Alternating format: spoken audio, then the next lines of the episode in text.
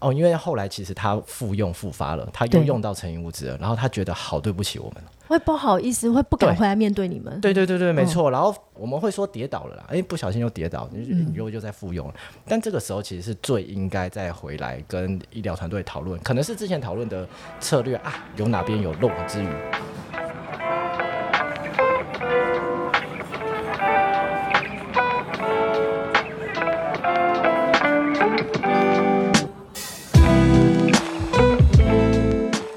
克莱尔的展览异想世界，我们将带你游遍全球第一手的展览以及周边新奇好玩的猎奇故事。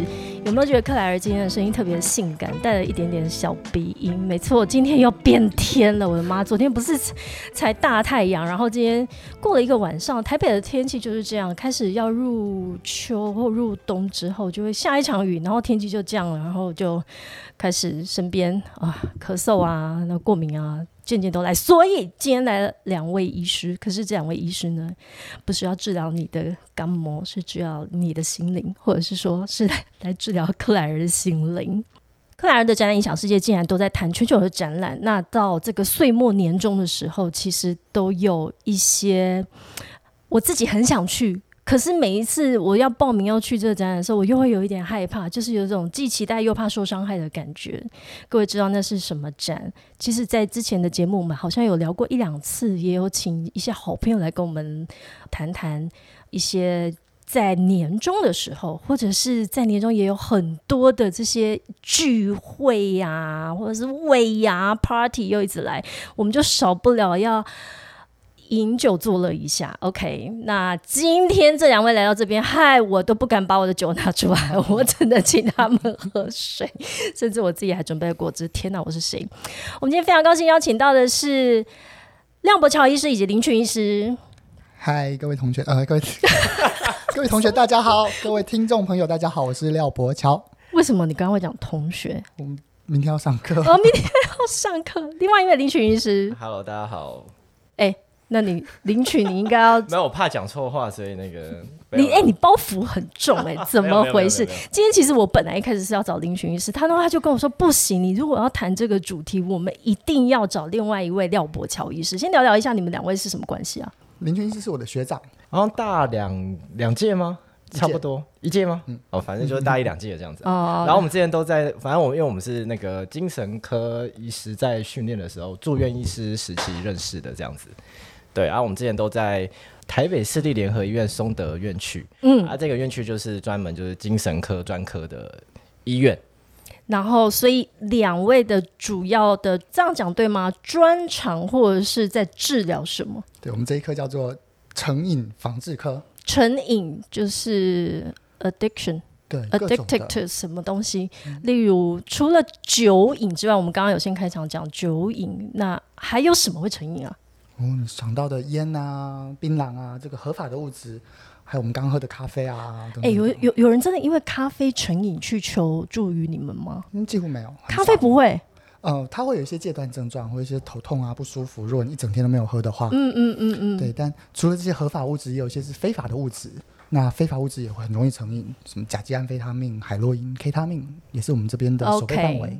好，所以今天邀请到廖医师跟林医师来呢，主要是我我觉得我会想到这个计划，我真的要给自己一千万个赞。就是酒展，它这个广告又开始打的时候，那我就看到酒展，我想说天哪，又来了！因为你知道做展览就是这样，每年固定一个时间点，然后这个展览就会来到。然后来到的时候，你就想说，那我今年要怎么去谈酒展呢？之前就是非常的直接嘛，然后在今年的酒展有哪些的参展商啊？我们也找过参展商来聊，甚至是盘点一下，在全台湾从年初到年尾都有酒展，而且是不同的酒展，有的是葡萄酒展啊，有的是综合型的酒展啊，哈，或者是可能很大大小小的品酒会都有。那今年我就酒展又来到，我就想说，诶，我们要怎么理性饮酒或适量饮酒？因为在酒展里面很容易从第一摊逛到最后一摊之后就，不小心醉了，没有不小心，有时候是刻意的耶。我遇过蛮多，就是一进去就拿着一个试饮杯就开始，我今天就是要跟他拼了的那种饮酒方式。所以廖伯乔医师他同时也是一位作家，我们在桌上摆了两本，而且我我开启这本书的时候，我其实也是带着一种一样是既期待又怕受伤害的心情，呃，去阅读。但是我发现一打开之后，我就停不下来。呃，它是文豪酒瘾诊断书。对，文豪酒瘾诊断书。聊一下，你当初为什么会想要写这本书？对啊，就像刚刚主持人提到的，如果一个医师动不动就开始哦，你不要喝酒啊，喂教啊，你不要不要再再继续喝了，喝酒我下次就不会来找你了。我我根本今天没有办法坐在这里了。但如果有一些机会是，诶，我们知道喝酒的好处，但是同时也知道，诶，喝酒有怎么样的呃可能的影响，可能的家庭的啊，这个人际互动的影响，那会不会对每一个人准备要喝酒的人来说，他有一个心理的比较早期的这个准备？但为什么你会以这些唐诗宋词，或者是其实一翻阅，你打开之后发现，我也不好意思说，我再再一次看到这些诗词啊，已经事隔好十几年了。上一次我我上一次想象好像就是在高中的时候，对我也是，是你你你自己老师跟我讲，我超级佩服，就是廖医师，他有办法从这些唐诗宋词，然后。连接到这样子饮酒啊酒瘾的事情，这样。哎，我待会要考廖医师，这是下一个问题。你你猜我我做了你那个小测验，你猜我是谁？我是哪一个人？好有不有趣？对，但是你要先回答我，为什么你会选择用这种方式来，应该说是卫教或者是推广我们的大众，究竟要怎么样的适量饮酒吗？其实就像大家说的，因为我们国中、高中我们就学到了好多好多诗，好多好多词，那这些其实好多都和酒有关。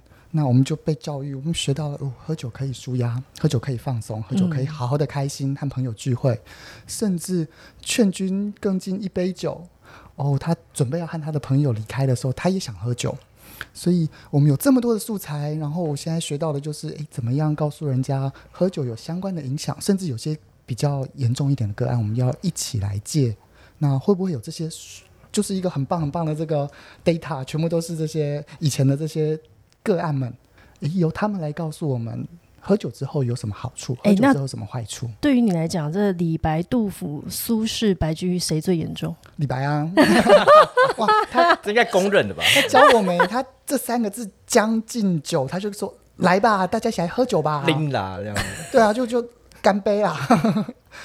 那你猜？我就是一拿到你这本书之后，我我立马我都还没看前面，我就立马先做后面的小测验，因为我很想知道我是谁。该不会就是李白吧？不是，再给你一次机会。哇，好难哦！随随便来点提示吧。哎，我我这样提示完好像李清照对。哇，才女，yes, 才女，对，没有 没有，我我就就是这样慢慢慢慢的就就就发现，哎，是李清照，然后我就再再往前翻，然后看李清照是怎么样子的一个饮酒方式，或者是说，呃，你以李清照这样子的一个角色，其实是后面想要谈女性饮酒跟青少年饮酒，我觉得。这样的代入感，我就理解了为什么廖伯乔医师去呃用这样文豪酒瘾诊断书的这种切入点，其实就让大众在阅读起来的时候。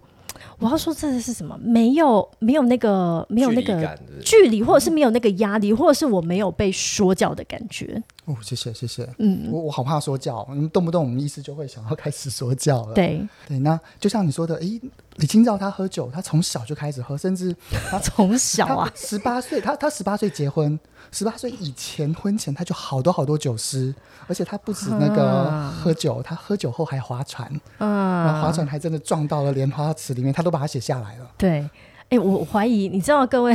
各位听众，其实我们今天除了两位来宾之外，我们还有第三位嘉宾一直躺在旁边。我怀疑他今天是不是有一点闻到什么酒气，还是什么？是我们的那个欧弟弟的吉祥物，一只，它它是什么猫啊？变加菲猫，对，它是欧嘟噜。所以我们看着这只动物，好像也有看到一个一个比较呃昏迷的生物躺在旁边的感觉。所以你从李清照，从李白。白居易、杜甫。然后我觉得很有趣的事情是，我就开始丢给我身边的人说：“来。”来打开这本书，你赶快给我坐后面，我想知道你是谁啊！因为我去做完我自己，然后发现哦，李清照，我就会回回往前去看。但是我很想知道其他的这些角色，或者是这些呃呃这些古人，他可以对应到我身边哪一些喝酒习性的朋友。然后我就邀请他们一起来做这一个这个测验。你当初有怎么会最后想说要用这种测验的方式？这是一个好重要的问题。其实。里面的问句都是我们在训练这几年的时候，嗯，一会问个案的问句，嗯，诶，他这个喝酒之后，我们造成怎么样的影响啊？他平常喝是一小口一小口喝，还是一次喝很大口？嗯，那喝了之后，他对他来说是什么样的气氛，怎么样的环境？你每一个个案我都想问，当然我也会很想问我生活的朋友是不是这样子？所以就像刚刚主持人提到的，诶，你朋友都怎么喝？嗯，其实这就是他的生活习惯。那我因为这样子，我就可以。很快的知道，哎，他的喝酒的这个表现啊，习惯是什么？对我来说是个工具，太有趣了。这个酒瘾小测验其实也是呃，平常你们可能在做比较初步的问诊的时候的一些问题，但是你把它这样子做一个比较结构性的排列之后啊，然后再去对应这些这些古人唐诗宋词的这些呃作家，然后你再去找出说，哦，OK，我可能跟他的饮酒有哪一些相似处，然后你再带入你。想要给他的一些卫教资讯，我觉得这种洗脑式的方式实在是太强了。洗脑式吗？林群，你今天来这边做什么的？好，介绍廖医师给你的这样。我们聊聊一下你自己最近是不是也在做什么执行长啊？哦。呃，应该是虽然是我们今天讨论是就是酒这件主题，然后那因为刚刚其实有讲到，就是成瘾防治里面除了酒瘾啊，还有很多其他的瘾吼，就像是药瘾哦。那我现在是在那个卫生福利部有一个计划案，叫做整合性药瘾医疗示范中心。那我现在就是在专职这个中心计划的执行长这样子。那主要就是看一些，譬如说，因为它顾名思义药瘾吼，那它其实像是。甲基安非他命哦，然后甚至大麻哦，最近个案越来越多最近大麻的事情真的是烧得沸沸扬扬。没错，对，所以就是这一些个案可能需要一些医疗上的帮助，其实就会来到我们中心这样子了。对，那其实不只是这一些哈，就除了我们呃，就廖医师跟我的这些单位之外，那其实也有在看一些像是行为成瘾哦。我们刚刚讲都是一些，譬如说酒瘾啊，那像刚才廖医师有提到。槟榔啊、烟呐，吼，甚至我这边很多药瘾哦。那但是其实还有行为成瘾，包括说网络游戏成瘾，嗯，或者说赌博成瘾哦，这些其实也都是我们门诊会服务的部分。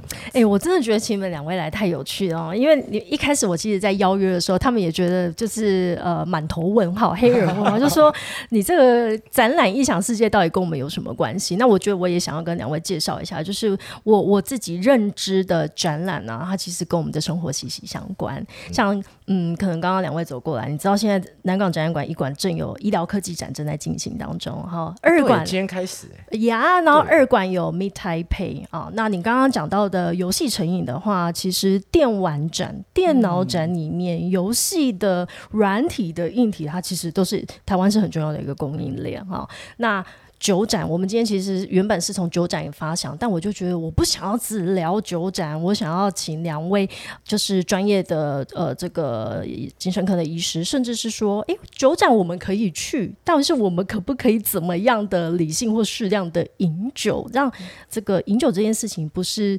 呃，带带给我们这么负面的一个观感哦，所以这是我也想要跟两位传达的，有没有这样比较清楚？为什么今天会被请来这里？廖医师就给我一个尴尬而不失礼的微笑。我想要请问两位会喝酒吗？哦，林医师超会喝的。林医师，哎，干嘛这样爆料？这样 是真的吗？我每次在学姐面前都装作酒量不好。对啊，对我没有看，我没有看过他喝，所以小卓是会的。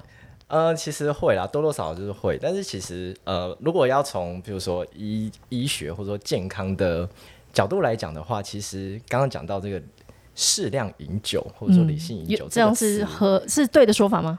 在比较新的一些研究结果显示，多新近年来，其实适量饮酒的那个适量是零。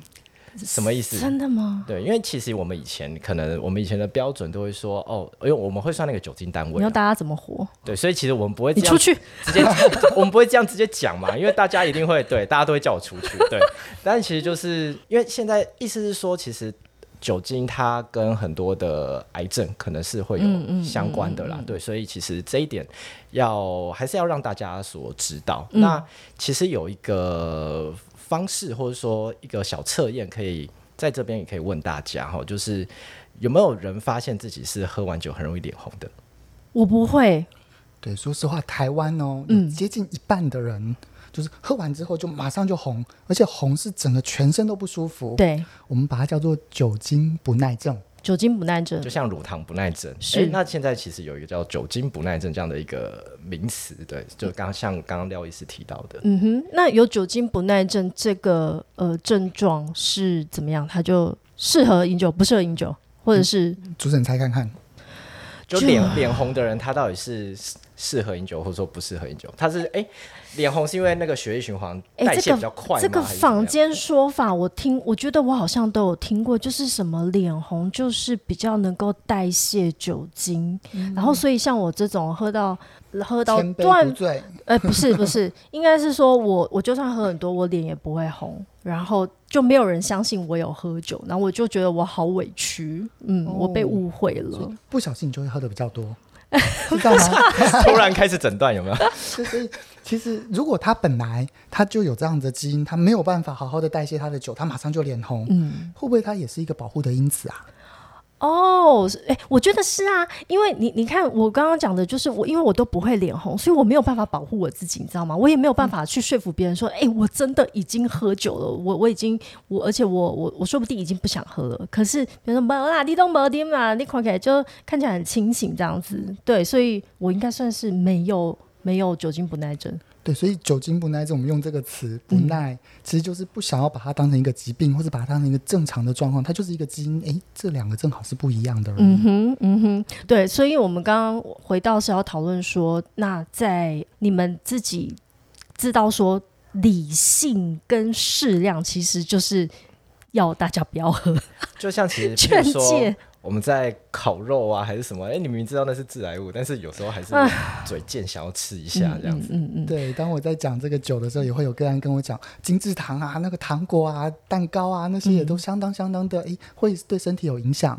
但其实我们大概的概念都会是，如果我们要先知道它这个影响可能是什么，像刚刚林医师提到，我们这几年越来越发现，嗯，它和癌症有关，对，它对于这个心血管的保护作用来的比癌症，哎，好像来的少一点。嗯所以好像那边多一点，这边少一点，那我就知道好处坏处，我同时并列起来。那我们理性饮酒就是要这些全部知道之后，你再决定要不要喝嘛。哎、那我我要跟廖医师那个告诫一下，我刚刚是说我我做的那个测验是李清照嘛，哦，嗯那但是我做的测验是以大概今年的我，但是我如果去回想，刚就比较五六年前的我的时候，我就回想一下啊，那时候我的，然后我就就变变李白了，这样吗？哎、对，就是哦如果从李白变李清照是一个好的进化吗？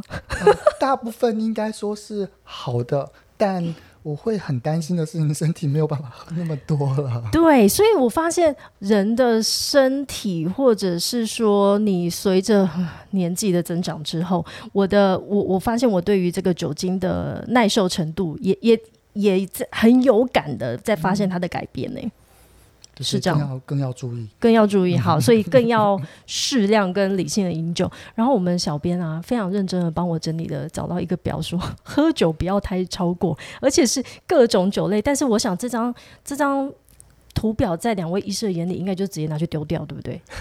揉掉。这一张是卫福部，你看写左边上面写卫生福利部写的，喝酒不要太超过而。且这最新的版本，这样子。啊，所以我，这一两个月的版本，所以我我每天可以喝这个量。应该说小编很厉害、很认真，就是找找到到最新的的版本。对那建议这样喝吗？它上面写的是一口酒，当然越喝越少越好。但是如果如果真的要喝的话，嗯，那男性最高最高一天就是两单位。等一下我们讨论单位是什么。那女性是一半，一天最多就是一单位。现在就讨论啊，这单位是什么？我很在意。如果要很快的直接讲的话，一单位就是小罐的啤酒一小罐。呃，台啤那种三百三的，就是三到五趴的那种。对，没错，马上就讲出来数字好了，太太过于专业。所以男性一天只能喝两两瓶，两小瓶，两小瓶，好一一斤还要强调那个小小瓶。因为有一些是大的啊，对啊五，百六百的我的，们这种人就会很在意啊，两小瓶，然后就这样踩，就这样给你踩。哦，我也是两瓶啊哈，两小瓶啊哈，三百三的那种，男性两小瓶，女性一小瓶。嗯，对，但是其实我们当然还是得讲哦，我们这样医师的身份还是需要说明，其实不喝完全不喝才是最健康的状态。啊，完全不喝，就是刚不喝。对，因为其实就是 就像刚刚廖医师前面也讲的很委婉，就是说，因为你要直接跟大众说啊，你不喝不喝才是对的，那这样不会有人接受嘛啊，所以就是还是得说啊，你要喝的话，那最多就是这样。来，你告诉我，这样我们到底怎么样去酒展？就拿拿这个杯子，然后一直吐出来，因为啤酒嘛，对啊，啤酒是这样嘛，对就是肠胃道啊，然后就吐，肠胃道就吐，怎么样？其实我们在看那个电视剧。那个《华灯初上》的时候，嗯他其实喝了很多酒，但很多这个专业工作喝酒人员，他有好多好多这个，啊，偷偷吐掉的就方法是那个躲酒的方式啊，他把哈它放在他的这个卫生纸上面，嗯嗯嗯嗯躲在旁边，哇，他好厉害，他都把它演出来了，，OK，好。啊，我 你可以学一下。那我们去酒展里面，就是很想要都把它吞进去，但是有时候是已经没有那个能力再把它吞进去。但是就算是卫生福利部，它所呃都会建议一般大众的各种酒类的饮酒的这个单位啊，哈，但是最好的方式还是不要喝哦，哈，麦林麦林。啊、我还是想要回来聊聊廖医师的这个写作历程啊。我有看到，其实你当初好像也是在，就是老师在教学的过程当中，然后去带到这个呃，是陶渊明吗？对，陶渊明他有一一整组的词叫做“饮酒二十首”，然后什么“采菊东篱下，悠然见南哎、山”那我问你，你不会觉得他们就是写，就是喝完酒之后写的这些诗词，就是这么的美，可以传颂千年？对，就是如果从这个角度上，哇，真的好美哦。嗯，但他们如果不喝就写不出来呢。如果真的从他的历史，哦，他因为喝了酒，然后他怎么后半生怎么样过，我就觉得哇，他这个这个我们就不一定把它写出来，或不一定把它呈现出来。嗯嗯，对，我们就不会知道，哎，他喝到最后，他的肝完全不行，然后 他的眼睛完全不行。因为那边就他就不能他他就写不出来了，啊，也对没有人帮他写出来，所以你看到的都是最美的那一刻。最灿烂的那个时候啊，，好好会说话，好，所以你那时候你就觉得哇，竟然可以用这个方式，我相信是给你一个很大的启发，所以也开启了你在想说，是不是有办法用这种方式来跟大众沟通，对，来一个平衡报道。平衡报道。对，所以刚刚讲到陶渊明的二十首，但是他其实同样写了二十首的戒酒诗。那他就会说，哇，他在戒酒的时候就感受不到开心，他觉得好委屈，为什么我这个时候生病了，我要戒酒？我觉得我好可怜。如果不戒的话，是不是就好了？啊，嗯，他那个两难，那个矛盾，和我们现在在整间看到的个案一模一样。我我就觉得他们碰到的困难，其实我们也曾经碰到过。好有意思哦。所以，那你现在在呃诊间里面遇到的这些求诊的这个民众，你会怎么跟他们沟通？我我其实会很努力的想要理解，诶，他喝酒的时机点是什么？嗯他有时候是因为他觉得不安，觉得很想睡觉，睡不着，他就是被他的老婆、被他老公骂，嗯他有那个气愤感觉、焦虑感觉，他没有办法消除他，他就只好喝酒。但如果只看这样子的话，就会嗯不不是喝酒的问题而已，嗯而且喝酒不一定。是问题。哎、那这样听起来，你的工作要一直去抽丝剥茧呢、哦，不是找我，临时也是这个样子。我们其实要花比较多的时间去了我以解一下。为你说我喝成这样，子吓吓死我！对对，就我你生活有什么压力？说出来。对，其实就是像这样子的类似的一些问句，当然可能那个词句会修饰一下，嗯哦，那可能就是要去，就像刚刚讲到抽丝剥茧，然后去问到说，哎、那到底是什么样子的原因，或者说什么样的契机开始的？嗯然后还要结合很多的其他的一些资讯，譬如说，有些人是真的想要自己尝试要我们讲说戒掉，要停用哦，但是自己又后来又失败了。嗯哦，嗯，对，那有些人是不喝的时候会有一些戒断症状，会不舒服，手抖、心悸、冒冷汗，然后甚至有些人比较严重，癫痫，就是羊癫疯发作，看到幻觉什么这一些。对，嗯所以我们在诊间的时候，其实这一些都会一起去问诊，这样子啊，对啊。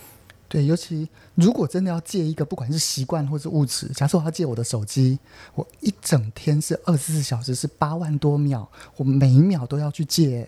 那很多个案，他其实一整天中，他就二十三个小时他好好借，不喝酒，但就是会有十分钟不小心打开了，对，然后就被骂了。哎，你刚刚讲到戒手机这件事情，我觉得这才是大家现在最需要戒掉的东西。我最近有觉得说，应该也不是只有我而已吧，就是大家好像手机不在旁边，就有一种焦虑不安感，或者是就算它都在你旁边，你就会时不时的想要去看有没有讯息进来。最近已经开始有这样子的民众会求诊吗？关这一类的。也会有哎，但这个相对来说，我们好像比较多都是爸爸妈妈觉得他的儿子女儿，嗯嗯，可能这个花的时间比较多。我刚刚在呃录音之前啊，然后就刚刚去吃完用完午餐，然后就传了一张照片给两位医师啊，就是说我发现现在市面上坊间或者是嗯，不要讲说在餐厅，或者是说你在餐酒馆里面，就是到处都有在。鼓励你说这里有 all you can drink 啊，然后放题啊这种字样在充斥在我们的生活当中，好像这件事情是被被鼓励大家去去做的，甚至你喝越多越便宜。那这种如果来来寻求这个协助的民众，那他又我们的社会又是这样子给他这种这这么大量的资讯的话，这是对他来讲是非常辛苦的。对他其实很两面，就是又有这么多的广告，嗯，然后医师又讲的这么的严格，他是很很冲突的。他会不会害怕回来看你？嗯，我们都会很其实有哦，因为像我呃，我讲一个个案好，虽然他他不是喝酒的，但是他是用药的哈，然后他就是可能前面哎。透过一些门诊，因为门诊其实不只是我们看我门诊，然后因为我们有团队嘛，各管师、心理师这一些，然后哎，透过这样子的努力私下，然后个案可能可以停用药物，可能两三个月这样子哈，然后后来某一次他就突然不见了，嗯嗯，然后下一次大家回来就一年多之后了，嗯，然后为什么后来就问他，然后他说。哦，因为后来其实他复用复发了，他又用到成瘾物质了，然后他觉得好对不起我们，会不好意思，会不敢回来面对你们。对对对对，没错。然后我们会说跌倒了啦，哎，不小心又跌倒，你你又又在复用了。但这个时候其实是最应该再回来跟医疗团队讨论，可能是之前讨论的策略啊，有哪边有漏网之鱼哦。比如说像刚刚讲到，哇，到处都是广告啊。那像我们我们有一些住院病人就是住院戒酒哦。然后结果就是离开医院之后，经过 Seven 进去看到妈。天哪！对，就是生活当中无所不在的 Q。是啊。对，所以其实我们在住院的时候，其实就是在为了出院做准备，然后就是在讨论这一些 Q，你要怎么样去预防？这叫我们预防复发的其中一个认知行为治疗的一个小技巧，这样子啦。我想，我听起来不是小技巧，它其实是一个，因为不要讲说你你你自己主动去买，而是你可能就像我们我们刚刚开场讲的，现在。聚会、年终 party 尾牙这么多，请问哪个尾牙不会有酒摆在那边？然后你就算不喝的话，旁边的人一直劝，那个劝说的力量，我觉得有时候很可怕，会让你没有办法抗拒。然后一杯下去之后，可能就就就第三杯就开启了这个无底洞。对，所以你们说在说在住院的时候做的那一个嗯呃预防的那个动作，其实是非常重要的。对，没错，而且可能要再拉到更前。端，譬如说怎么什么意思？因为你一旦开始渴求感出来，我们英文叫 craving，那时候出来可能已经有点晚了哈，所以应该要在更从那个 craving 出来之前就要开始讨论。譬如说，好，那有没有什么方式可以去提醒你？譬如说，啊，你就不要经过有那个 seven 的路啊，什么之类的，绕道。对，然后有些人是在台湾，你要绕到便利超商有多难？你写在公虾米。但是就要讨论这些细节啦，嗯嗯，对，然后或者说你的皮包里面就不要放钱，然后信用卡也不行，对，要讨论到那么细节，像手机又不能带啊，哈，因为手机会有支付，OK OK，哦，所以所以就是在嗯跟一个跟一个个案在讨论他的这个阶段的过程当中，就是要。其实也要去把他的生活的习惯跟行为，把它呃分析，然后去就像刚刚讲的抽丝剥茧的方式，去尽量避免他会接触到这些相关的资讯，这样吗？哇，那真的是你们其实你要基本上是你根本要。完完全成为他的一个生活照护员了。哎，我要这样说。对，这个生活照护员是除了这个刚刚讲到生活，他的人际、他的家庭、他的工作，然后他的经济状况，有时候我们或多或少都会去讨论一下。那刚刚提到的是很直接的，要不要经过小七，要不要经过 Seven 便利商店？嗯，有时候真的就是哎，被家人骂的时候，我我一个人在孤单的时候，觉得很空虚的时候。不小心就会去买，就会去拿了。嗯，那那个时候我们怎么样避免？那当然就是转移注意力，怎么样好好的做其他事情，来让那样子的时间把它空白的时间把它空掉，然后做其他事情。那廖医师，你其实除了有呃写这本，我们今天主要谈的是文豪酒瘾诊断书，您还有另外一本书，可不可以跟我们介绍一下？哦，这本书叫做《古人解忧疗愈帖》。哎，哪一本先出来的？呃，久的先出来，久的先出来。那另外下一本他要谈的是讲的叫做忧郁。其实我们一般人听到的这个忧郁，还有我们所谓的疾病中的忧郁症。诶，这是两个不同的概念。你会心情低落，我也会心情低落，是生理的，这是一个表情，一个心情。但是怎么样的状况是真的叫大脑疾病、大脑失调了，叫做忧郁症？我想把这个基本的观念分享给大家。所以它也是会呃，跟这个我们的文号九音诊断书里面一样，是一些古人的这些一样，从这些诗词里面去做剖析吗？对，一样从里面，嗯，大家有没有什么时候是正好忧郁的？毕竟我们国高中生啊，我们学到这些什么唐宋八大家，嗯，其实每一个人都在比谁被贬谪的比较远。嗯，就有些人跑去了什么海南啊，对，广东啊，广西啊。那我们在这么青春的时候学到这些，哎，我们其实那时候都听都听不懂，对不对？不知道为什么他们去那里。而且那时候那时候我们真的都看不懂，背起来考试而已。对呀，就是硬背啊。然后，但是我现在对于看久的我就很有感了。那一样的，看到酒，然后看到忧郁，哎，他们那个时候心情也会低落，而且他一样碰到家人过世啊，经济状况啊，然后他碰到根本没有钱，那。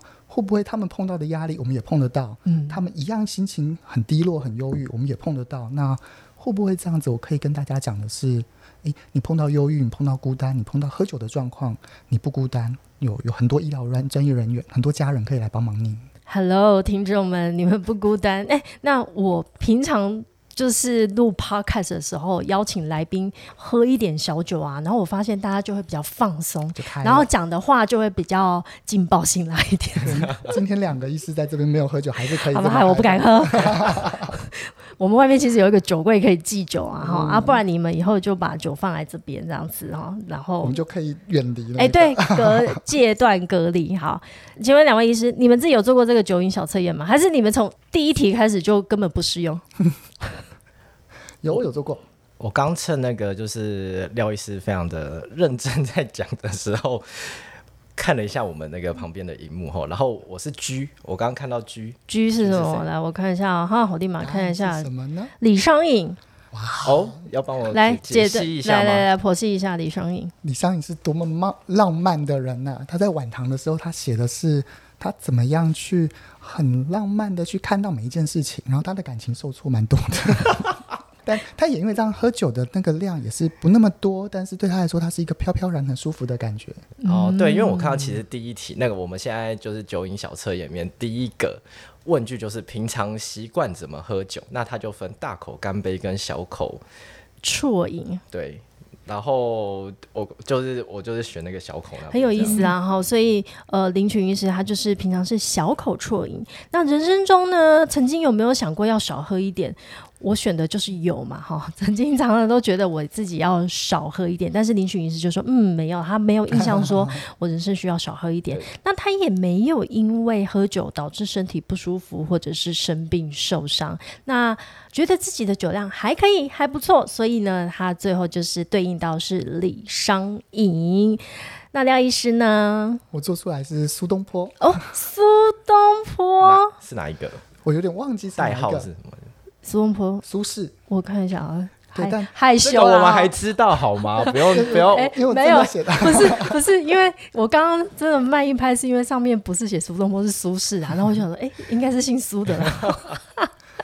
哎，那那其实你跟那个你跟那个呃前面你的整个历程跟林群医师是一样的，只有到最后就是你觉得你自己的酒量如何，就是一点点相当的弱，相当的所弱以你有你自己有那个酒精不耐症吗？我自己觉得有，我喝一杯啤酒也没有办法。啊。OK，真的真的是非常非常有有说服力。那我我跟你说，我我就是做李清照跟李白最大的差异，就是我发现我最近的饮酒习惯呢，就是从大口干杯已经变成小口啜饮了。我已经已经不再是可以大口干杯的年纪了。也也说不定你喝的酒不一样，你小时候喝的比较多，以前都是喝啤啤酒啊，现在是慢慢品酒的。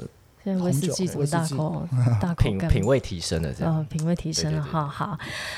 OK，那我觉得这样子的企划让我觉得非常有趣。然后我们从酒展，然后开始谈到怎么样的理性品酒。好了，我们要讲饮酒，饮酒好像就要喝下去，品酒你可以在嘴巴里面品完之后再把它吐掉哈。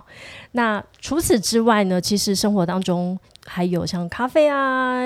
烟啊，或者是其他的很容易让我们成瘾的物质或行为，其实我觉得行为也好多、哦，无论是无论是这个电玩啊，或者是像我们在使用手机啊等等。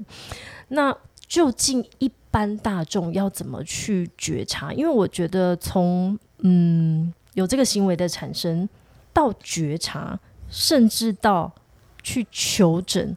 这个历程啊，有时候可以拖很长。嗯嗯，那觉察，我们我们要怎么可以在生活当中，或者是嗯，当我没有一些协助的时候，我我要怎么知道自己说我可能需要求助了？好，我觉得这个其实像刚才就是克莱尔提到，就是哎，这个过程会拖得蛮长的哈。是吗？对，因为这其实是动机阶段的不一样哦，就是呃，我们说动，因为其实讲人话，谢谢。对我正要讲的，就我们人去做一件事情，它是有动机嘛？那这动机其实是从你完全没有动机要做这件事情，然后你就会发现，哎，我好像有一点需要去改变，或者说，然后进入到，哎，我真的需要改变，对，然后进入到，哇，我这个改变要怎么样持续的维持？嗯，对，这个其实都是不同的动机阶段哦。那所以像最一开始，哎，我根本就不觉得喝酒有什么不好，嗯哦，那这个时候其实我们就要去让大家知道说，哦，其所以其实喝酒，哎，可能现在带给你是哪一些好处，哎，但是它同时也有哪些坏处，哎，那你自己去斟酌一下，考虑考量一下。那有些人可能就会接下来就进入到，哎，我喝酒好像真的对我有一些影响了吼。那讲回来，刚才这两本书啊，其实它还有一个关联啊，就是说，虽然呃最新出的这本书是比较讲忧郁嘛，但是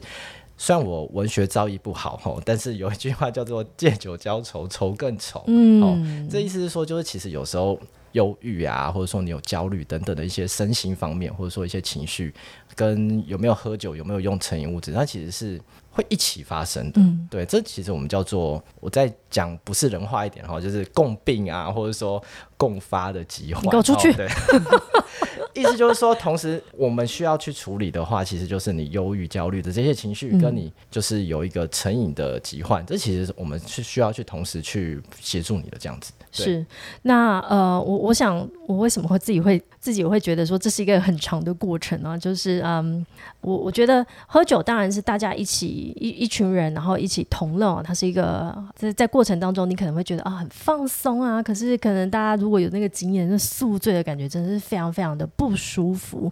那你要怎么让再到觉察说，哎，我。不想要再这样子回到有这样子不好的经验，然后甚至是我要去改变那个行为的时候，我我觉得那个可能都还要经历过几次，你才会真的痛定思痛说，哦，我再也不要这样子了。甚至你觉得啊，我没有办法靠自己的呃意志力，我真的需要求呃去写。求助专业的时候，可能就会找到我们两位医师。那请问一下啊、坊间有很多防止喝醉的方式，例如我之前曾经做过一些傻事哈，我就是跟一群朋友说，来，我告诉你，我们去买险金来喝，然后就是以为说先喝险金，或者是我有看过人家喝豆浆，或者是先喝牛奶，哦，就想说说他们说垫胃啦，然后先吃一点淀粉，或者是吃某些食物，甚至呢。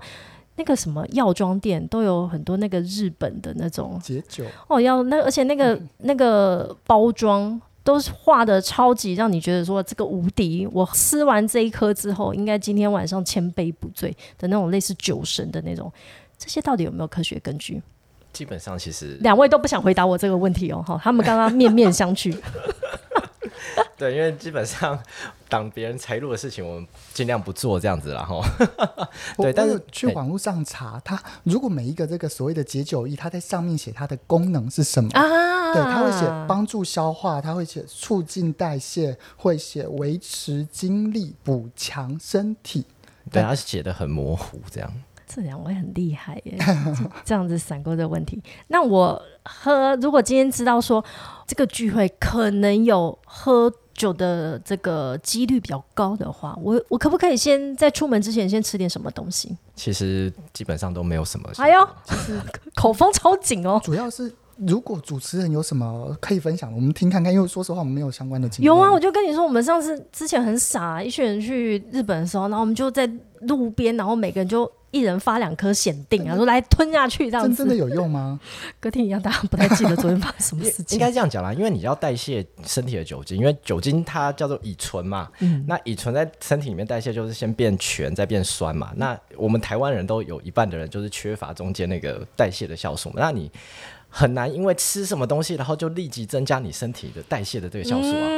对，所以我觉得可以这样这样子去想这件事情。所以应该是说，怎么样去加速，或者是帮助你把呃已经是喝进去体内的酒精给。代谢掉，所以刚刚廖医师说，其实那一些的所谓号称有解酒的这些产品，它可能是帮助你呃增加新陈代谢这样。嗯，其他的部分这样好，所以有可能是说呃，你你如果想说你你你用代谢这个角度去想的话，那可能你身呃你原本呃身边可以取得的一些食品或者是保养品，它可能本来就是有代谢的功能，但是它是不是真的可以帮助你防止酒醉的话，那这个就不得而知。然后雄鹤的是麦林麦。麦林，来，最后，请两位突袭我一个问题。对，我就很想要问克莱尔，如果喝酒，其实我们很多时候是想要哎放松的感觉。除了这个以外，你还想跟大家分享你放松舒压的感觉，还有哪些可以做？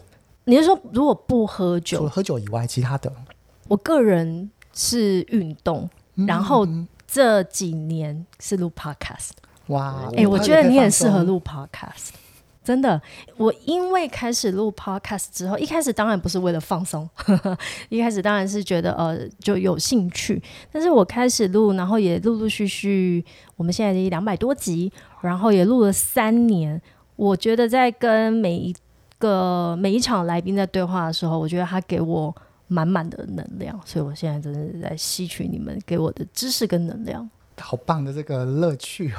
对，那我另外一个就是运动，我我其实很喜欢运动。你呢，姚医师？我有在运动，我有跟着学长的脚步、林医师的脚步，继续的在做健身。哎，你们两个是做什么运动啊？就是健身房。健身房。OK OK，那林群呢？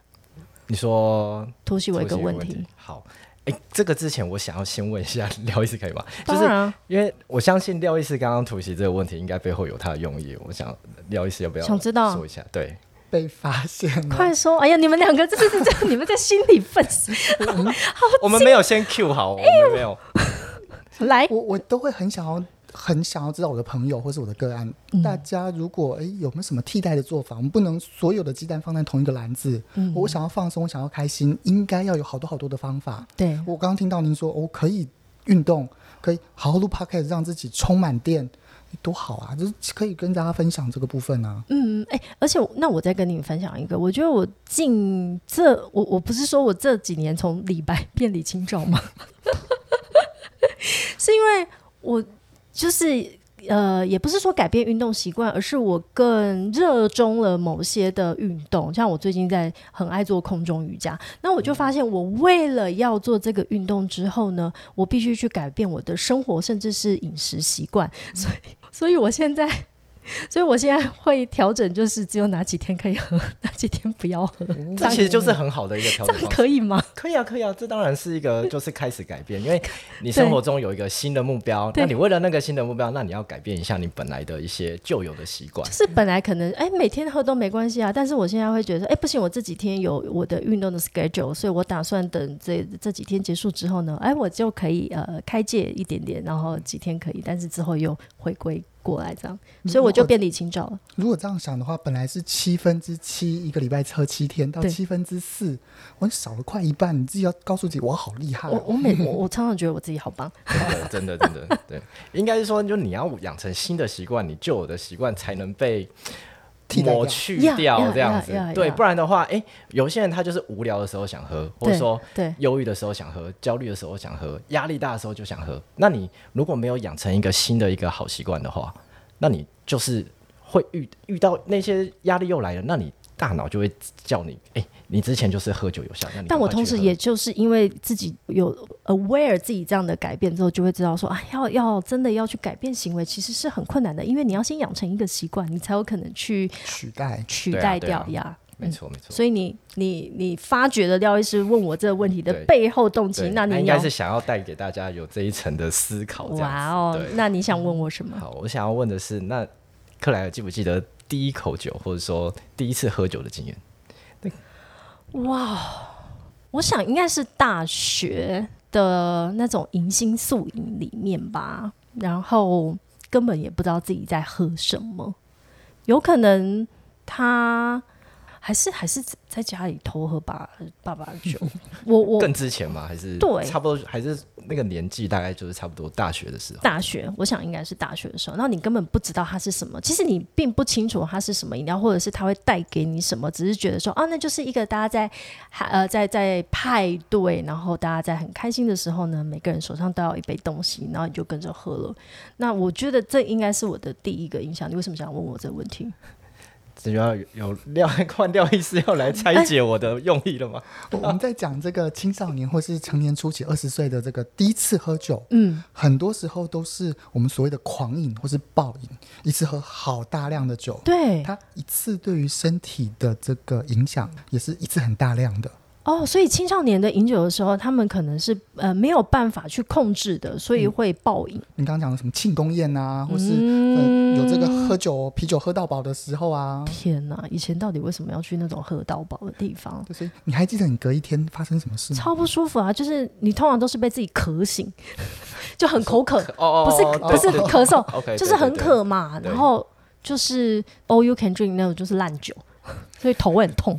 哦，了解了解。对，然后全身就是觉得很想要喝大量的水水果汁，代谢掉。对，或者是想要喝热汤这样。嗯，对，然后我刚才问这个问题，其实还有另外一个点啊，就是说，其实你越早开始接触到你的第一口酒的话，其实之后真的会成瘾的几率是越高的。哦天哪，你你有遇过多早的？诶，其实我们都会遇到，因为虽然我们法令上面是规定十八岁嘛，嗯，对，但是其实很很多啊，就是像十几岁，甚至有一些调查，其实像国小高年级生，大概就有，我现在有点忘记那确切数字，但是大概十几趴到二十趴的人就有接触过啊，那刚跌，就不对啊。好可怕哦。对啊，所以而且就是说，我们脑到大脑啦，就是在成熟发育的过程当中，其实有一个脑区叫前额叶，对哦，它跟我们它是我们大脑的，就是一个很重要的地方，但是它到大概二十三岁到二十五岁才会成熟。嗯，那你越早开始饮酒，哦，碰到这些成瘾物质，其实就会阻碍了这个部分的成熟，那其实就会增加之后成瘾的风险啊呀，不要讲小朋友了啦，我觉得就算是成人，你过量饮酒也都会伤 伤及你的脑部。啊啊对，有时候都会觉得自己脑雾哦。呃，今天非常高兴两位医师哦。